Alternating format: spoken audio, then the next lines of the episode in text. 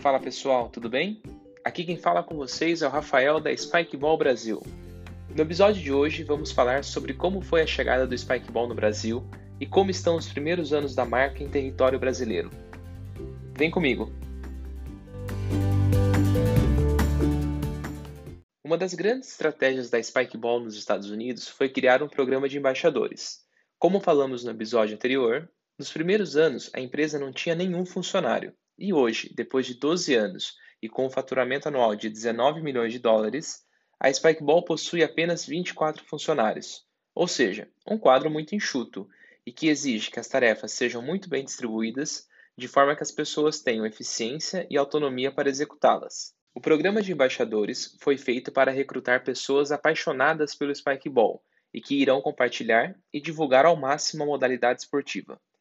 As funções de embaixador do Spikeball são promover a marca da modalidade esportiva, RoundNet, jogar frequentemente criando grupos de jogos e organizando torneios, ser ativo nas mídias sociais e compartilhar o jogo com amigos, familiares e com a maior quantidade possível de pessoas. Em contrapartida da execução dessas tarefas, a Spikeball oferece os seguintes benefícios: exclusividade e participação de um programa com uma quantidade seleta de pessoas. Afinal, nem todos são aceitos no programa acesso antecipado a novos produtos e todos os produtos básicos, principalmente os kits de jogos, têm desconto exclusivo de embaixador. Ou seja, o embaixador pode comprar kits e revendê-los. Para entrar no programa de embaixadores, o candidato deve responder um questionário detalhando suas habilidades, qualidades, personalidade e apresentar uma estratégia para aumentar o número de seguidores de RoundNet. A equipe da Spikeball realiza uma avaliação e então aprova os candidatos mais adequados para a posição. Com esse programa, mesmo tendo um quadro reduzido de funcionários, a Spikeball consegue alcançar regiões que eles nem imaginavam, e aí que entra o Brasil nessa história.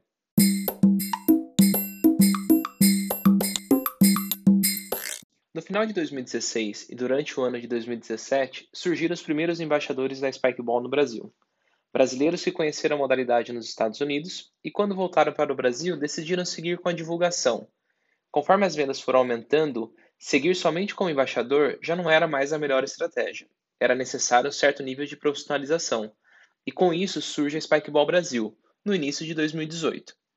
Responsável por representar a marca da Spikeball em território nacional e seguir com a propagação da cultura do esporte no país, como Spikeball Brasil, nós temos o objetivo de ser a empresa referência quando se fala de equipamentos para a prática do RoundNet e seguir com o crescimento e desenvolvimento do esporte em todo o país e na América Latina também. A Spikeball Brasil, hoje com um pouco mais de dois anos, atua com a venda dos equipamentos para jogar RoundNet, como também camisetas e outros acessórios. Além disso, a Spikeball Brasil tem uma atuação muito forte na realização de eventos como torneios e ativações. Afinal, é uma das melhores maneiras de movimentar a comunidade e tornar o esporte cada vez mais conhecido. Falando de torneio e ativações, teremos episódios exclusivos contando sobre eles. Mas, para vocês entenderem a diferença, nós explicamos rapidamente. Torneios, como o próprio nome diz, é um evento onde ocorre uma competição em que duplas disputam para ver quem joga melhor RoundNet. Existem torneios dos mais variados tipos. As variações podem ser pelo gênero, pelo nível de jogo ou por idade. Ultimamente, visto a quantidade de jogadores que já temos praticando e com o nível competitivo, estamos conseguindo realizar torneios com duplas masculinas, femininas e mistas.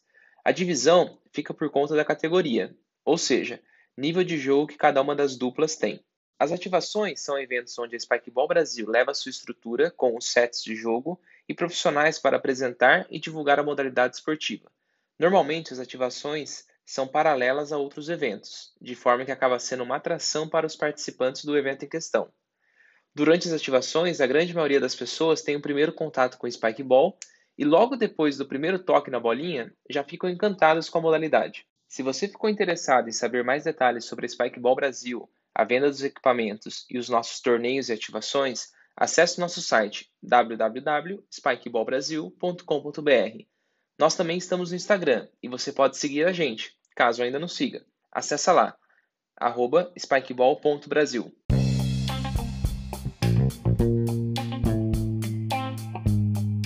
Espero que vocês tenham gostado do nosso segundo episódio e se ficou alguma dúvida, fique à vontade para entrar em contato com a gente.